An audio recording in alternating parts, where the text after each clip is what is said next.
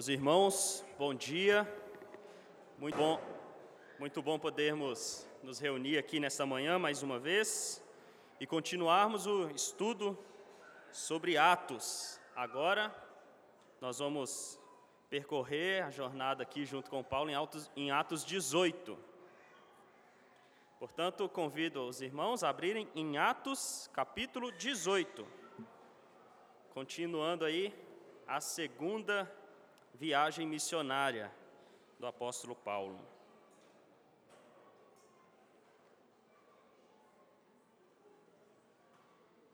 Atos 18. Vamos meditar do verso 1 até o verso 11. Atos 18, 1 a 11. Diz assim a palavra do Senhor. Depois disso, deixando Paulo Atenas, partiu para Corinto. Lá encontrou certo judeu chamado Áquila, natural de, do Ponto, recentemente chegado da Itália, com Priscila, sua mulher, em vista de ter Cláudio decretado que todos os judeus se retirassem de Roma.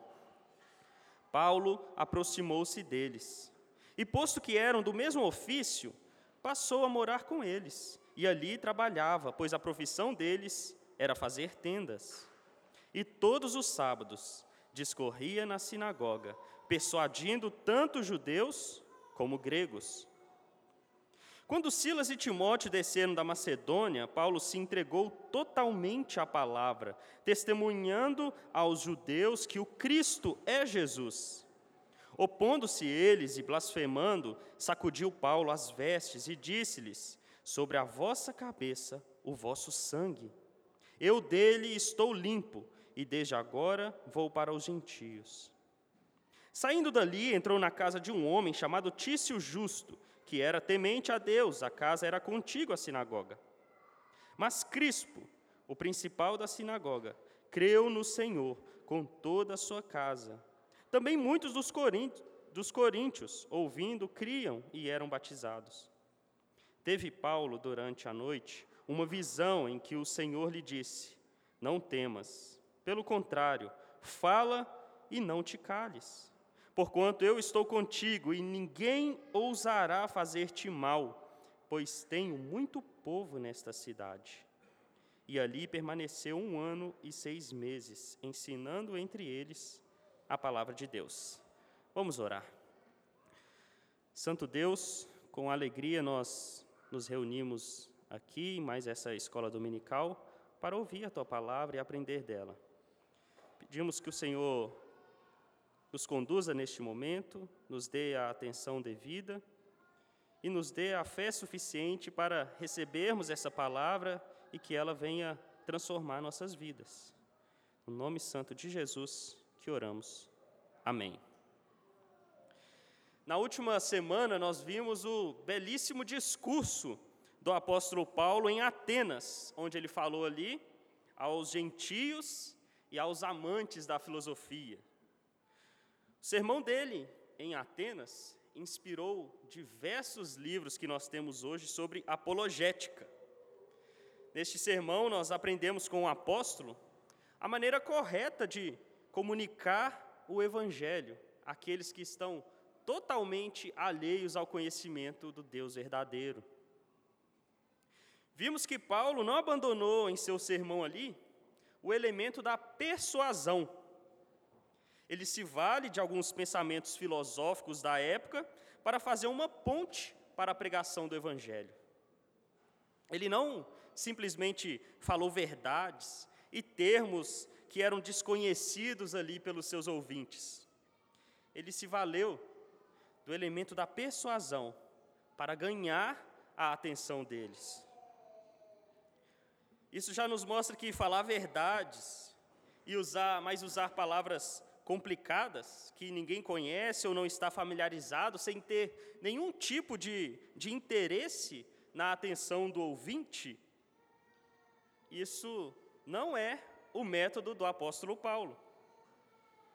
Paulo ele se esforçava para que seus argumentos, além de bíblicos, sejam também argumentos persuasivos, e que as pessoas tivessem o interesse de ouvi-lo. Vemos também que, embora Paulo não abrisse mão da persuasão, ele fez isso sem abrir mão das verdades reveladas das Escrituras. Muitos hoje, hoje, ao tentarem ser persuasivos na conversa com incrédulos, acabam abrindo mão de verdades importantes, como a de que o problema principal do incrédulo não é um problema meramente intelectual, mas é um problema do coração. Ou seja, o incrédulo conhece a Deus, mas ele suprime este conhecimento de Deus nele mesmo. Se ignorarmos isso, meus irmãos, nossas conversas provavelmente terminarão em inúmeros debates de evidências. E, além do mais, correremos o risco de trabalharmos em favor de um ídolo, se esforçando para que o incrédulo acredite que uma entidade divina é provável, para só depois derrubar o ídolo em sua mente e mostrar que essa entidade que ele construiu é o Deus verdadeiro da palavra. Paulo não fazia dessa forma. Paulo derrubava o ídolo logo de cara, pois sabia que o único método, o único modo de vencer o problema do coração dos incrédulos é começar com Deus verdadeiro. Pois bem, qual foi o resultado deste método de Paulo em Atenas? Qual foi o resultado dessa, da sua apologética ali sendo aplicada?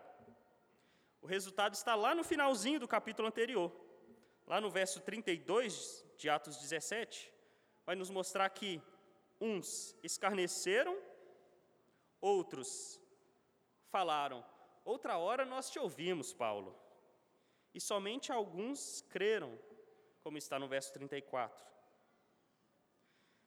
Será que este método de apologética de Paulo era mesmo o melhor? Ele não deveria ter antes ter tido uma aula com o arqueólogo Rodrigo Silva, o filósofo William Craig ou o cientista Dalto Lourenço? De modo nenhum, meus irmãos. Porque o objetivo supremo do ministério do apóstolo Paulo não era ganhar debates e convencer pessoas nem mesmo era o de ganhar almas, porque esse era o trabalho de Deus. O seu objetivo primário do seu ministério era ser fiel. Nossa passagem de hoje, de Atos 18, nos mostrará qual o objetivo do nosso ministério e o que é necessário para que consigamos atingir este objetivo. Mas quando eu falo ministério, eu não quero que você pense, ah, ele vai falar então sobre pastores, presbíteros ou talvez diáconos. A mensagem de hoje, então, não, não é para mim. Não quero que vocês pensem assim.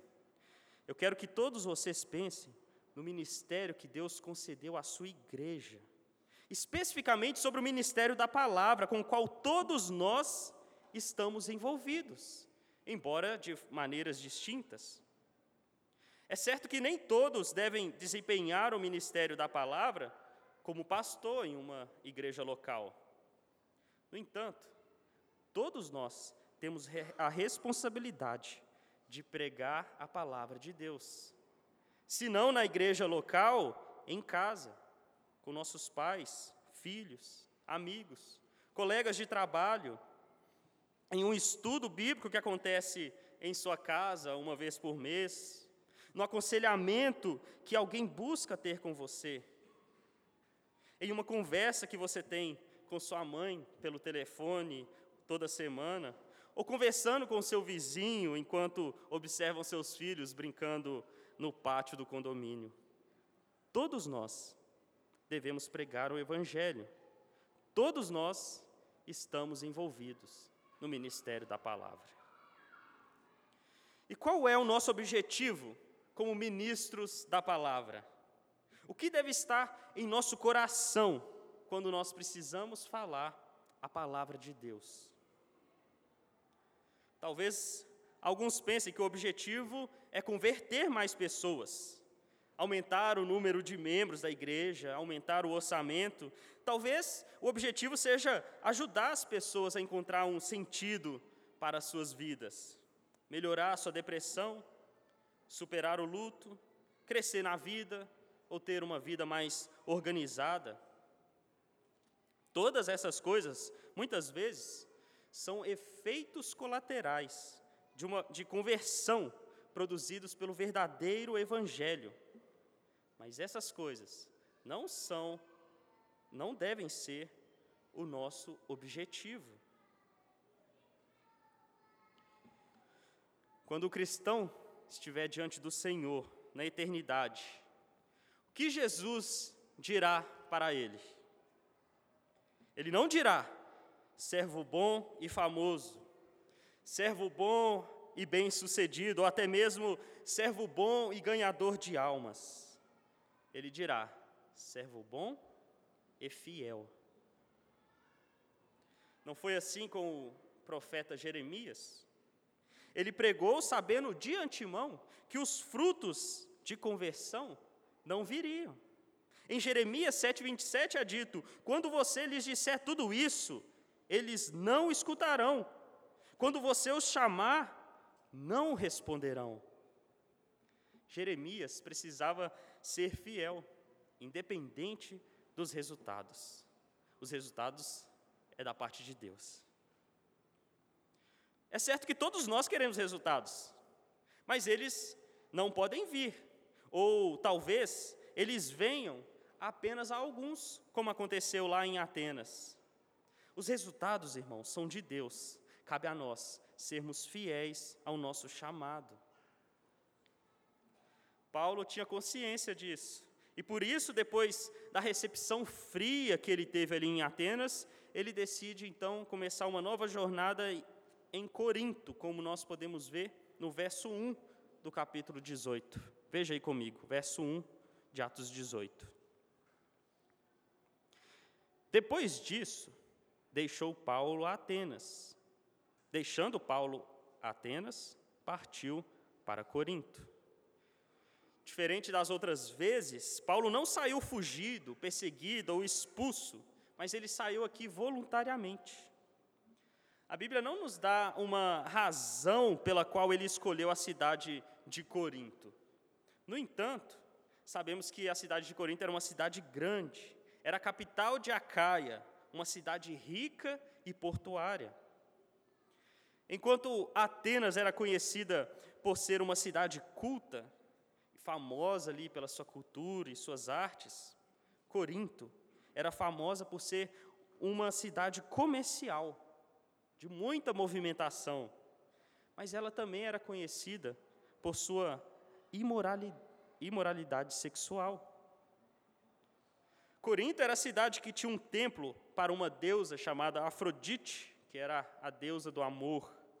Essa deusa tinha centenas de, de prostitutas espirituais. O culto a ela, segundo alguns comentaristas, alguns comentaristas, envolvia práticas de, de orgia.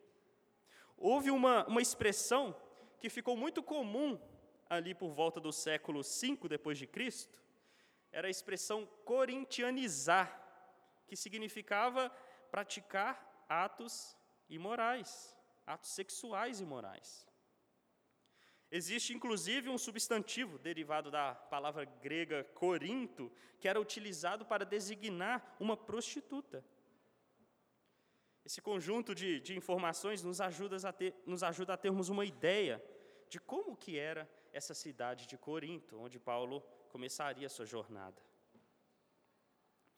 Paulo tinha o costume de ir até os principais centros urbanos para evangelizar. Este é o padrão que podemos ver nas viagens de Paulo. Eu creio que Paulo se valia dessa estratégia para que o evangelho pudesse, então, se espalhar de forma mais rápida. A cidade de Corinto é, era muito movimentada, recebia gente novas todos os dias, e dela também saía gente todos os dias. Pessoas do mundo inteiro andavam pelas ruas e praças de Corinto. Temos aprendido que ter estratégia não é agir, contra o Espírito de Deus. Ele é quem, quem está por trás de todas as circunstâncias, de todos os planejamentos. Às vezes ele revela diretamente a sua vontade por meio de visões, como fez com Paulo outras vezes, mas em outras ocasiões, e na verdade na maioria delas, o Espírito usa as circunstâncias corriqueiras e até mesmo as perseguições para conduzir o seu povo à sua vontade. Vemos em Atos Deus conduzindo a história de sua igreja por meio de atos extraordinários. Lembram da condenação de Herodes Agripa em Atos 12? Aquele Herodes que queria matar Pedro.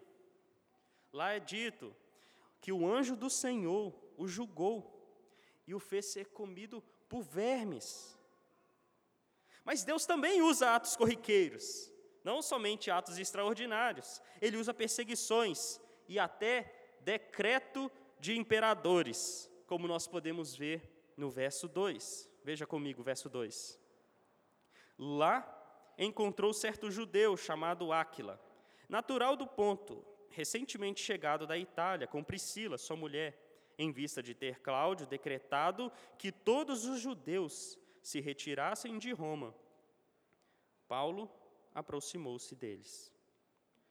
O verso nos diz que Paulo encontra lá em Corinto um casal chamado Áquila e Priscila.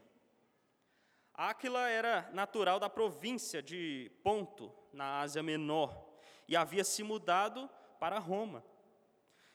Por causa do decreto do imperador Cláudio, eles se mudam então para Corinto, onde então eles conhecem o apóstolo Paulo. Este decreto de Cláudio, ele é, ele é muito conhecido também através de fontes que fora da Bíblia. O historiador romano chamado Suetônio escreveu que Cláudio expulsou os judeus porque eles estavam sempre criando perturbações, instigados por um tal de Crestos. Alguns é, identificam este, este Crestos aqui com o Cristo. Talvez houve um erro ali de grafia, não se sabe. Mas os judeus, em geral, eles não estavam com uma, com uma boa fama diante do povo. Eles causavam confusões nas cidades, perturbando os governadores e a paz da população.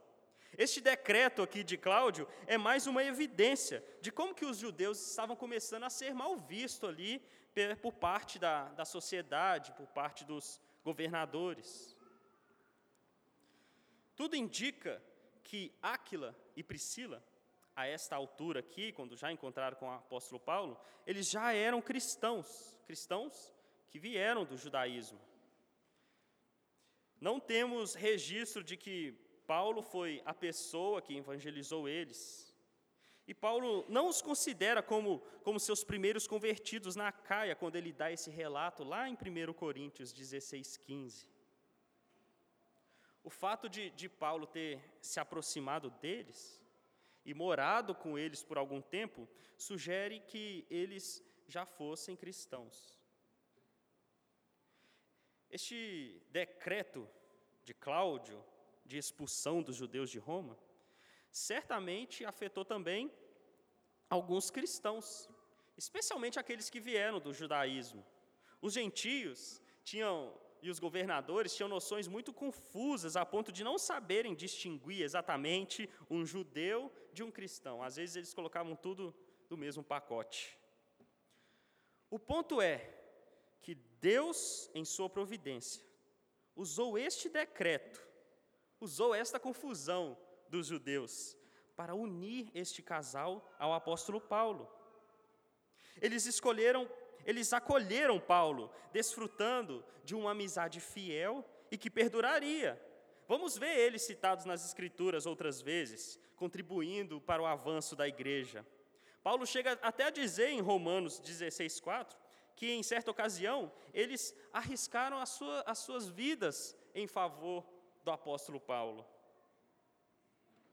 Aqui em Atos, vemos que eles se tornaram, além de, de companheiros de fé, se tornaram, se tornaram também companheiros de trabalho, como está aí no verso 3. Dê uma olhada aí, verso 3. E posto que eram do mesmo ofício, passou a morar com eles e ali trabalhava, pois a profissão deles era fazer tendas.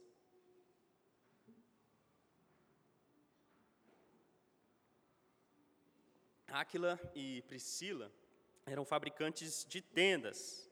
Eles confeccionavam tendas usando couros e tecidos. E Paulo, que era um homem extremamente culto, também aprendeu o ofício de fazer tendas.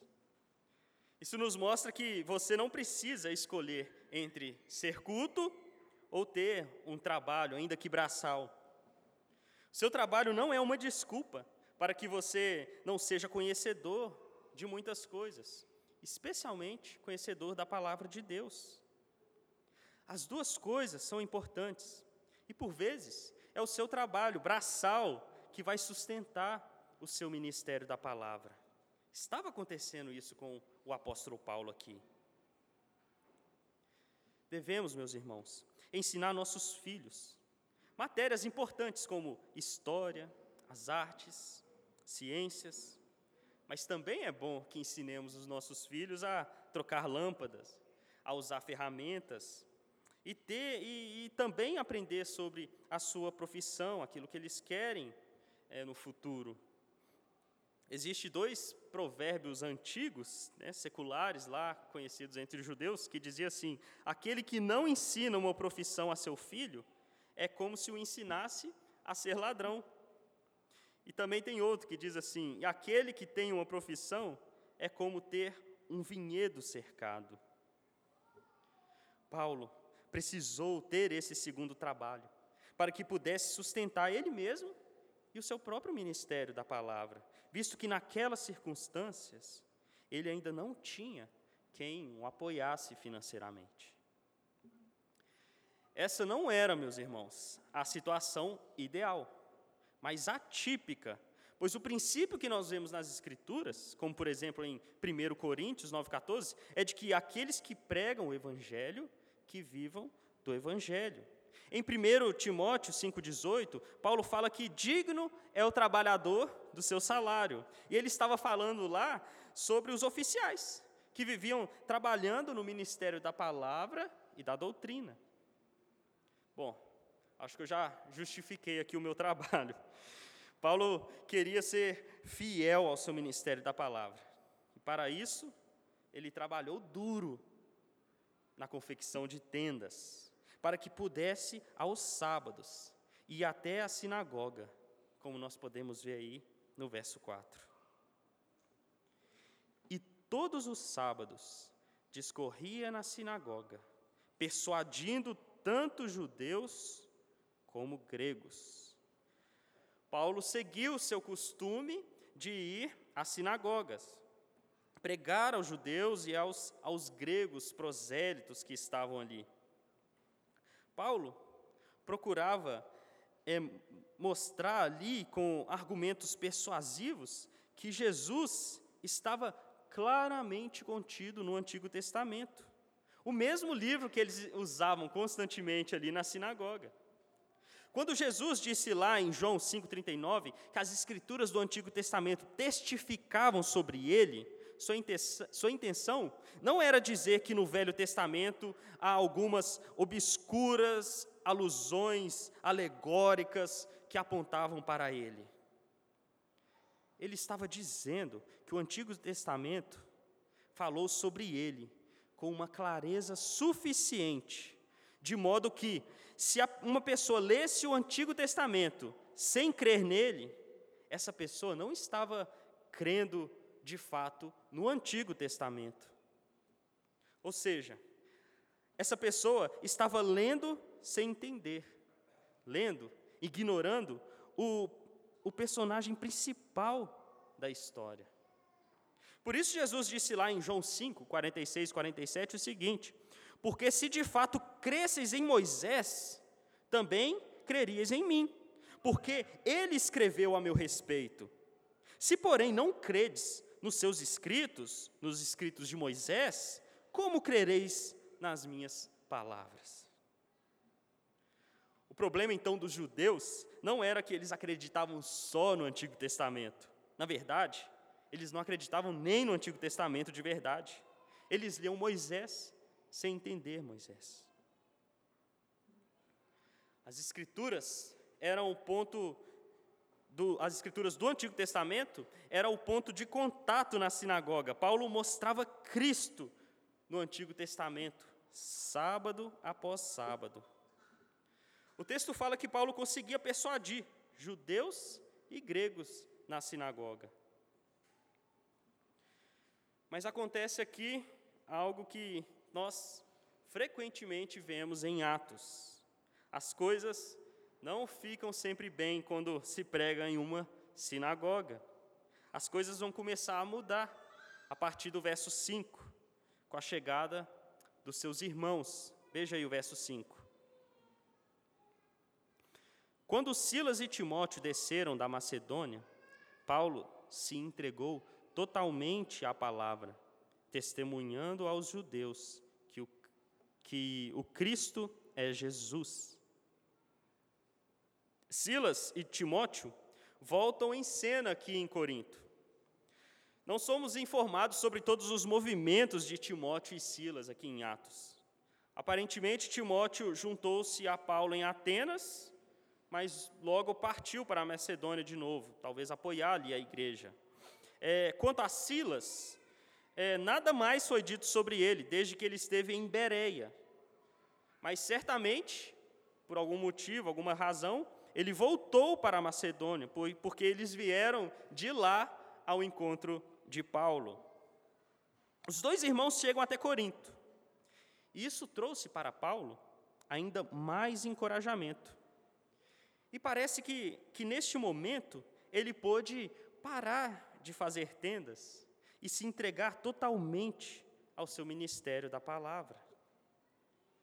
Paulo, na na segunda carta aos, aos Coríntios, relata que o apoio que, que relata o apoio que, que ele recebeu destes irmãos que vieram da Macedônia. É dito assim, segundo Coríntios 8 e 9. Despojei outras igrejas, recebendo salário para vos poder servir. E estando entre vós, ao passar privações, não me fiz pesado a ninguém. Aí veja só, Pois os irmãos, quando vieram da Macedônia, supriram o que me faltava, e em tudo me guardei, me guardei e me guardarei de vos ser pesado. Então, diante disso, de modo totalmente entregue agora ao ministério da palavra, Paulo testificava aos judeus que Jesus era o Messias. Este verbo testemunhar ou testificar aqui se aplica às testemunhas apostólicas. Em outras palavras, Paulo, como apóstolo, mostrava aos judeus de Corinto que ele mesmo se encontrou com o Senhor Jesus Cristo ressurreto, talvez relatando ali a, o, a sua experiência indo a Damasco. Enquanto alguns foram persuadidos pela pregação de Paulo, outros se opuseram furiosamente, como nós podemos ver no verso 6. Veja só. Opondo-se eles e blasfemando, sacudiu Paulo as vestes e, e disse-lhes: Sobre a vossa cabeça o vosso sangue, eu dele estou limpo e desde agora vou para os gentios. Não podendo superar Paulo nos argumentos, o que restou aos judeus incrédulos foi a fúria irracional e a blasfêmia contra Cristo e contra Paulo. Provavelmente eles foram tomados por sentimentos de ciúmes e, e, humilhação por Paulo ter conseguido persuadir ali judeus e, grego, e gregos dentre eles. Diante dos, dos xingamentos, Paulo então sacudiu o pó de suas vestes, como um sinal de que estava os abandonando, por terem rejeitado a palavra de Deus. O pior juízo que um povo pode sofrer, meus irmãos, é ser abandonado da palavra de Deus. Isso é muito grave. Jesus havia ensinado aos seus discípulos a sacudir o pó dos pés. Jesus disse lá em Mateus 10, 14 e 15: Se alguém não vos receber, nem ouvir as vossas palavras, ao sairdes daquela casa ou daquela cidade, sacudi o pó dos vossos pés. Em verdade vos digo que menos rigor haverá para Sodoma e Gomorra no dia do juízo do que para aquela cidade. Os puritanos eram um grupo de cristãos no passado que eram conhecidos por serem um grupo inflamados pela palavra de Deus. Existia um puritano, ele não é muito conhecido, chamado John Rogers, que pregava com tanto zelo na cidade de Dedham, que as pessoas costumavam dizer: Venham, vamos a Dedham para obter um pouco de fogo. Certa vez, Thomas Goodwin, que também foi um puritano, mas que no tempo de Rogers ele era jovem, ele cavalgou até Dedham para ouvir Rogers pregar. Goodwin narrou a sua experiência ao seu amigo, que também era pastor, chamado John Howen, que escreveu o seguinte: Naquele tempo, Rogers fez uma exortação às pessoas a respeito da negligência para com a Bíblia. Ele falou, mas como se fosse Deus falando, dizendo-lhes: Bem, há muito lhes tenho confiado a minha Bíblia, mas vocês a têm desprezado. Ela fica em tais em tais casas, toda coberta de poeira e teia de aranha. Vocês não se importam em examiná-la. Vocês usam a minha Bíblia assim? Bem, vocês não terão mais a minha Bíblia. Neste momento, ele pega a Bíblia de sua almofada e age como se estivesse indo embora com ela, levando a Bíblia para longe do seu auditório. Mas imediatamente ele volta e personifica o povo para Deus. Ele prostra-se de joelhos, chora e roga muito sinceramente: Senhor, faça-nos qualquer outra coisa, mas não nos tire a Bíblia. Mate nossos filhos, queime nossas casas, destrua nossos bens, mas não poupe a Bíblia. Não nos tire a Bíblia. Em seguida, Rogers uh, personifica novamente Deus para o povo e diz: É isso mesmo que vocês querem? Bem, Vou prová-los por mais um tempo. E aqui está minha Bíblia para vocês. Verei como a usarão, se a amarão mais, se a valorizarão mais, se a observarão mais, se a praticarão mais e se viverão mais de acordo com ela. Depois deste sermão, Goodwin conta que jamais havia visto uma postura tão estranha em qualquer outra congregação em toda a sua vida. As pessoas ficaram inundadas de lágrimas. Goodwin conta que ele mesmo, ao sair para pegar o cavalo e ir embora, ele teve que ficar apoiado no pescoço do cavalo e chorou por 15 minutos antes de que ele pudesse montar no cavalo de novo e ir embora. Tamanho foi o impacto sobre Goodwin e sobre a congregação, ao haverem sido confrontados contra a negligência da Bíblia e de serem abandonados da palavra. Veja, meus irmãos, a nossa, a nossa responsabilidade de estarmos em uma igreja onde a palavra de Deus é anunciada semana após semana. Que a palavra de Deus tem feito em sua vida?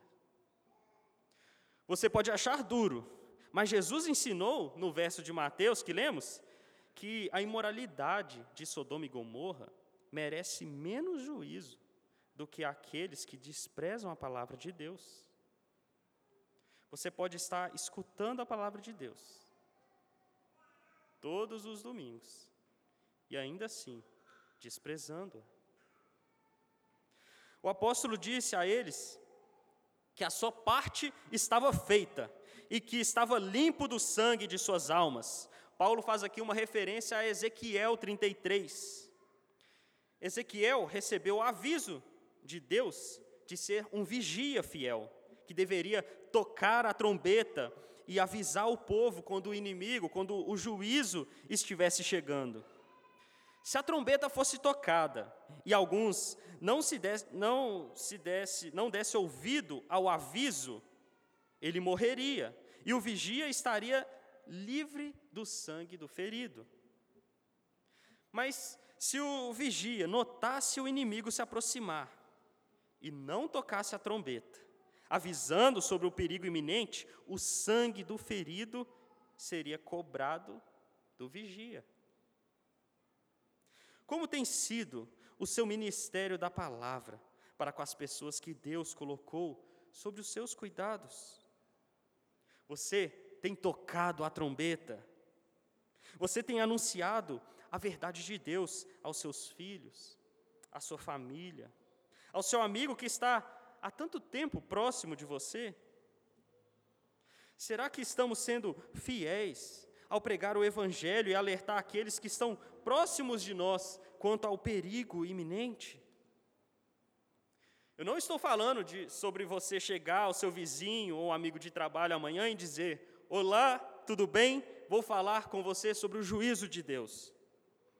Mas eu estou falando sobre você olhar com compaixão para estas almas que precisam de Cristo, tal como você, e então poder criar pontes, ser amigável, respeitoso, criar vínculo, descobrir talvez os interesses dessa pessoa, de modo que isso dê ocasião para que você pregue o evangelho a ela. E pregar o verdadeiro evangelho, aquele que as pessoas naturalmente não querem ouvir, e mostrar assim o seu estado de necessidade de Deus, mostrando o único caminho de salvação, que é Jesus Cristo nós podemos trair muito facilmente o nosso ministério da palavra, porque nós somos fracos, não gostamos de pregar o que as pessoas não querem ouvir. Se você é convidado a, a um jantar de trabalho, onde tem ali vários colegas, e seu amigo que, que é casado chega com uma amante e senta ali com vocês.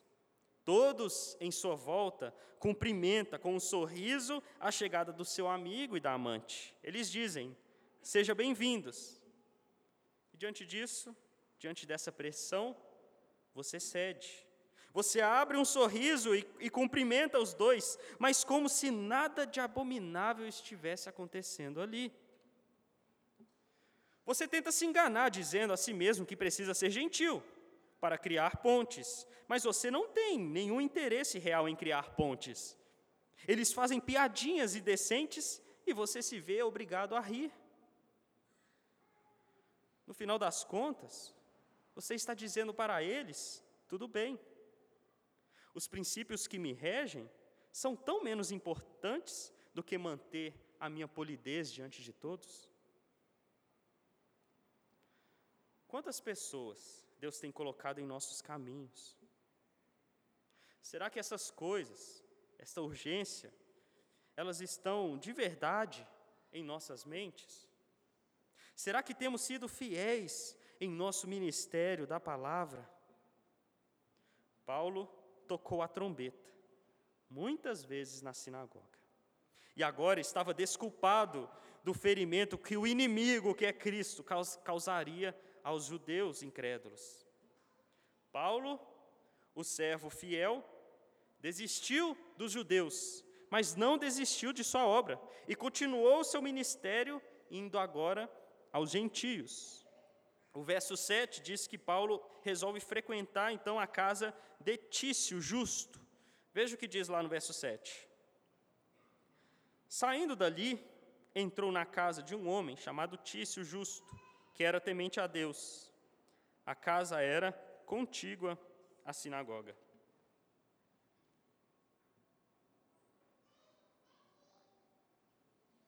Não se sabe muito sobre esse Tício justo. O que se sabe é que ele era um cidadão romano, portanto gentio, mas que se inclinou ao judaísmo. Por isso ele é designado aqui como temente a Deus e que foi convertido pelo apóstolo Paulo, uma vez que sua casa agora dava ocasião para Paulo pregar o evangelho. Paulo partiu da sinagoga através de forte oposição e xingamentos. Talvez você esperaria que ele fosse para longe, mudasse de cidade, visto que as coisas estavam começando a ficar tensas. Mas não foi isso que Paulo fez. A casa de Tício ficava ao lado da sinagoga. Lucas fez questão de registrar isso. E se você acha que a situação de Paulo não poderia ficar ainda mais perigosa, veja o que diz o verso 8. Mas Crispo, o principal da sinagoga, creu no Senhor com toda a sua casa. E também muitos dos coríntios, ouvindo, criam e eram batizados. Vejam, o principal da sinagoga creu em Jesus, bem como toda a sua casa. Em 1 Coríntios 1,14, Paulo informa que ele mesmo batizou Crispo.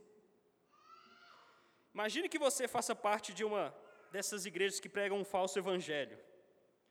Você passa a conhecer o verdadeiro evangelho, talvez com a ajuda dos vídeos do Augusto Nicodemos, e então começa a questionar as coisas naquela igreja ali onde você estava.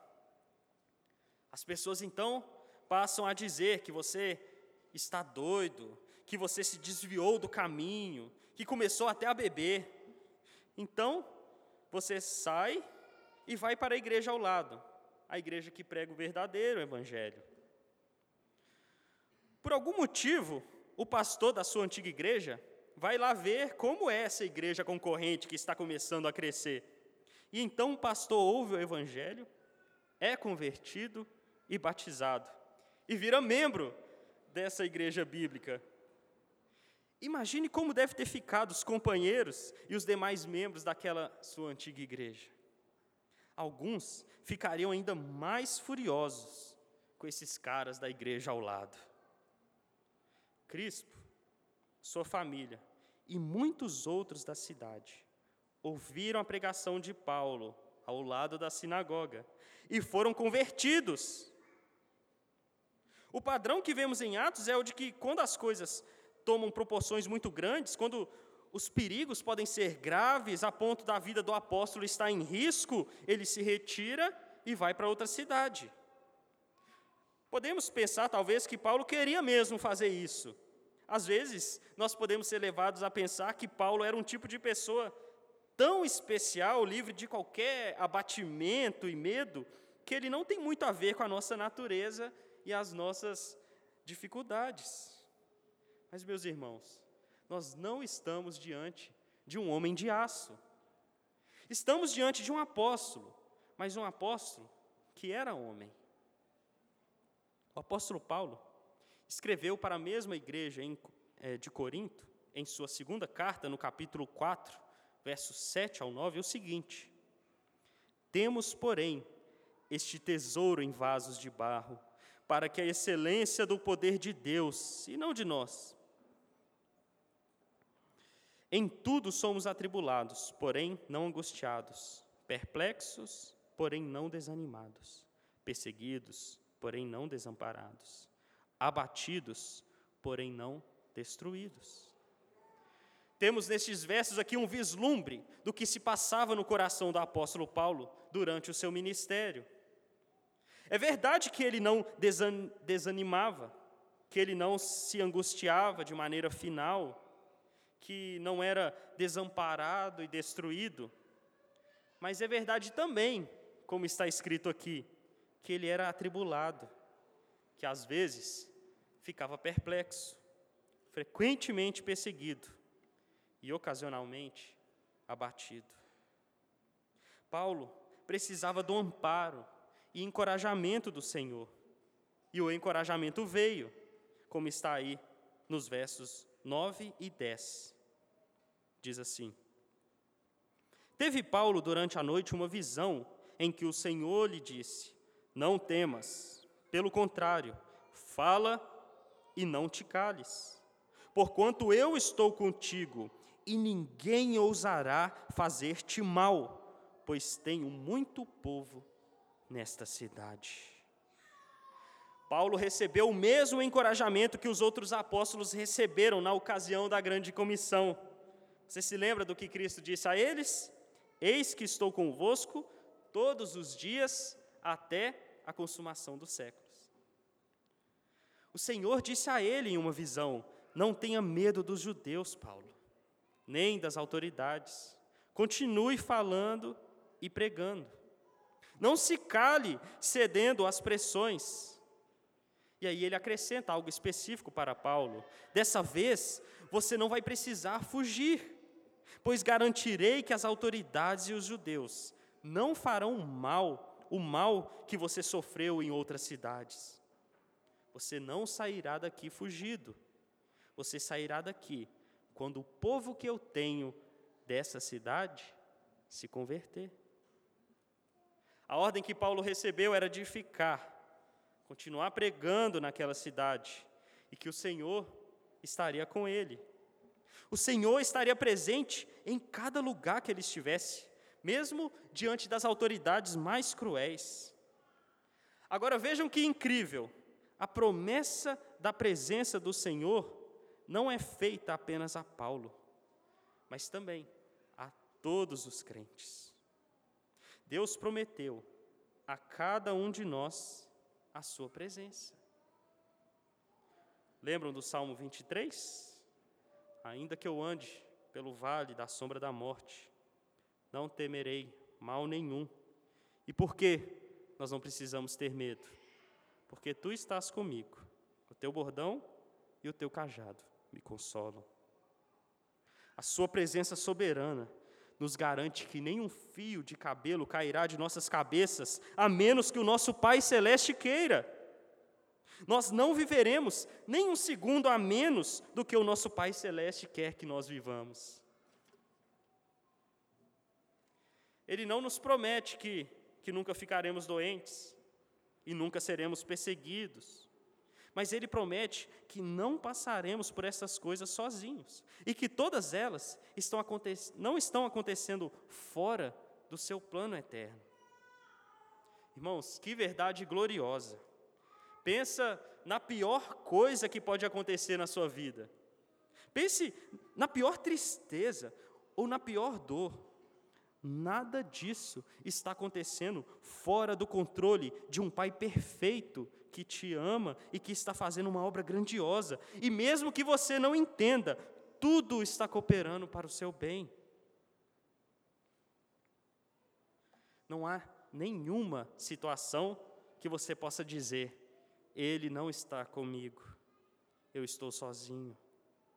Deus tem toda a história sob o seu mais rigoroso controle. Seu decreto é eterno, é imutável, nada foge ao que ele disse. Todos os seus eleitos crerão em teu nome e eles jamais se perderão. Por isso o Senhor disse a Paulo: Eu tenho ainda muito povo dessa cidade. Fique e pregue. Deus não mostrou a Paulo quais eram os eleitos. Ele deveria pregar a todos, e os seus eleitos seriam revelados na medida em que crescem no Evangelho. É o que diz Atos 13, 48. E creram todos os que haviam sido destinados para a vida eterna. Deus não pintou de verde os seus eleitos, nem reuniu todos em uma mesma ocasião para que crescem na pregação de Paulo. Os eleitos de Deus em Corinto foram chamados em diferentes tempos. Alguns foram chamados ouvindo sermões em duas semanas, outros em um mês, outros depois de um longo tempo ainda. Portanto, você não deve ficar especulando quem é eleito e quem não é. Isso é coisa de Deus. O seu dever é anunciar o Evangelho a todos os que você puder. Às vezes você está diante de uma pessoa tão endurecida que você quase fica sem, sem esperança por ela. Talvez porque você já pregou muitas vezes e ela não se converteu. Mas pode ser que daqui a alguns anos outra pessoa pregue a ela e ela se converta. Ou até mesmo que você pregue a ela pela milésima vez e ela se converta. Tendo sido alertado pelo, pelo Senhor em uma visão de que nenhum mal aconteceria a Paulo naquele lugar ali, e que ele deveria, portanto, permanecer, ele supera então o seu medo e permanece ali, como diz o verso 11. E ali permaneceu um ano e seis meses, ensinando entre eles a palavra de Deus. Paulo escreveu lá em 1 Coríntios que ficou com eles, não com muita fortaleza, com muita coragem. Ele diz no verso 3 de 1 Coríntios 2, que esteve com eles em fraqueza, em temor e grande tremor. Paulo sabia que pior do que sofrer açoites, prisões e apedrejamentos era não ouvir as maravilhosas palavras. Muito bem, meu servo bom e fiel. Mas ouvir, servo mau e negligente, eu não vos conheço.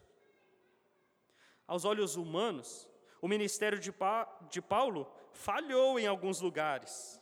No seu discurso em Atenas, poucos o ouviram. Alguns ficaram até com preguiça dele. Mas ele foi fiel e pregou o Evangelho, o verdadeiro Evangelho. O Evangelho que os homens não querem ouvir. A menos que Deus abra o coração, como abriu o de Lídia, o homem não vai ouvir. E se ninguém ouvir a sua pregação, você ainda deve ser fiel, como Jeremias, porque a pregação do Evangelho glorifica a Deus, mesmo que ninguém ouça. A justiça de Deus será revelada e nós, crentes, louvaremos a justiça de Deus, esta que cairá sobre todos os que rejeitaram a palavra. Paulo foi fiel e permaneceu um ano e meio em Corinto, ensinando a palavra de Deus, não com palavras de sabedoria humana, mas com palavras de vida eterna, porque ele queria ser fiel. E este tempo que ele ficou ali, ele viu a confirmação da profecia do Senhor, de modo que outros eleitos foram despertados para a fé e para a fidelidade ao mesmo Senhor. Irmãos, fidelidade ao ministério da palavra requer um trabalho árduo e doses de sacrifícios pessoais. Quando Jesus disse aos seus eleitos: Muito bem, servo bom e fiel, isso não será algo vazio e sem significado. O crente só poderá ser fiel se a sua fidelidade a Deus for testada e aprovada. Isso significa que se um dia você ouvir essas sublimes palavras, você olhará para trás e se lembrará que você só foi fiel pela graça. Porque houve momentos muito difíceis, houve muitas tentações, houve muita dificuldade. Houve alegria, sim, mas houve muitas batalhas que precisou de um trabalho árduo e sacrifício pessoal. Algumas vezes você precisou andar mais de uma milha por causa de uma pessoa. Cristo nos chama a sermos servos fiéis. Mas Ele não apenas nos chamou para sermos servos fiéis, Ele próprio demonstrou a sua fidelidade até o fim. Em sua vida terrena, Jesus enfrentou inúmeros obstáculos, tentações e sofrimentos, mas ele permaneceu fiel ao propósito do Pai. Sua fidelidade culminou na cruz, onde ele deu sua vida como sacrifício pelos nossos pecados. Ele foi fiel até a morte e morte de cruz. Você não entenderá sobre a fidelidade ao ministério da palavra se você não olhar para a fidelidade de Cristo.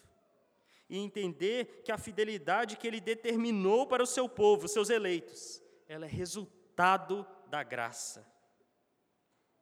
Nós nos esforçamos, nós nos afligimos, porque a nossa carne é inclinada ao egoísmo, ao conforto, aos prazeres. O que deveria ser fácil para nós é difícil porque nós somos fracos. Mas todo esforço e vitória que temos, nós sabemos que vem da cruz. Nós confessamos que ela vem da graça. Amém.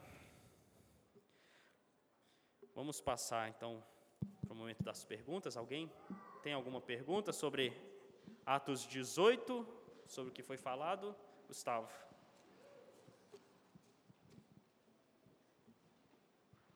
Fabrício, é, como você falou no começo, é, o poder da, da conversão, porque uns convertem, outros não, esse poder é de Deus, vem de Deus, é do Espírito Santo. Não cabe a, a nós pensar que é uma habilidade nossa de pregar o Evangelho melhor, ou isso fazer um sermão melhor, uma habilidade oratória. Mas se não depende dessa nossa habilidade, qual que seria é, um incentivo para a gente melhorar nesse ponto? Ótima, excelente pergunta. Deixa eu contar uma, uma história. É, há uma história que eu ouvi numa pregação. Um, havia um pastor de, do interior, que era um pastor, de, pastor desse bem carrasco, usava, gostava de usar termos difíceis e pregava quase todo domingo sobre o juízo de Deus. E ele tinha um método de apologética. Ele ia de casa em casa, batia na porta, a pessoa abria e ele falava: Creres que Cristo é a propiciação pelos seus pecados? A pessoa ficava assustada e falava: Não, ela nem sabia o que ele estava falando. E aí ele falava: Estás condenado. Saía daquela casa, ia para outra e fazia a mesma coisa. Veja só, Todas as palavras que ele usou ali, propiciação, Jesus é o príncipe, é, são palavras verdadeiras. É verdade o que ele falou. Mas eu acho que nós não podemos falar que ele pregou o evangelho. Por quê? Porque, embora ele tenha usado termos difíceis e, e corretos, a pessoa não compreendeu o que ele havia dito. Então, eu acho que faz parte o pregar o evangelho sermos persuasivos, porque a persuasão é, é justamente você conseguir fazer com que a pessoa entenda a sua mensagem, se desperte para ela e fique inclinada ali a, a, dar ouvidos. Então, eu acho que esse é o papel é, que, a, que a gente deve exercer ali na, em, em buscarmos é, melhorar a nossa, a nossa comunicação. Não sei se ficou respondido aí. Alguma outra pergunta?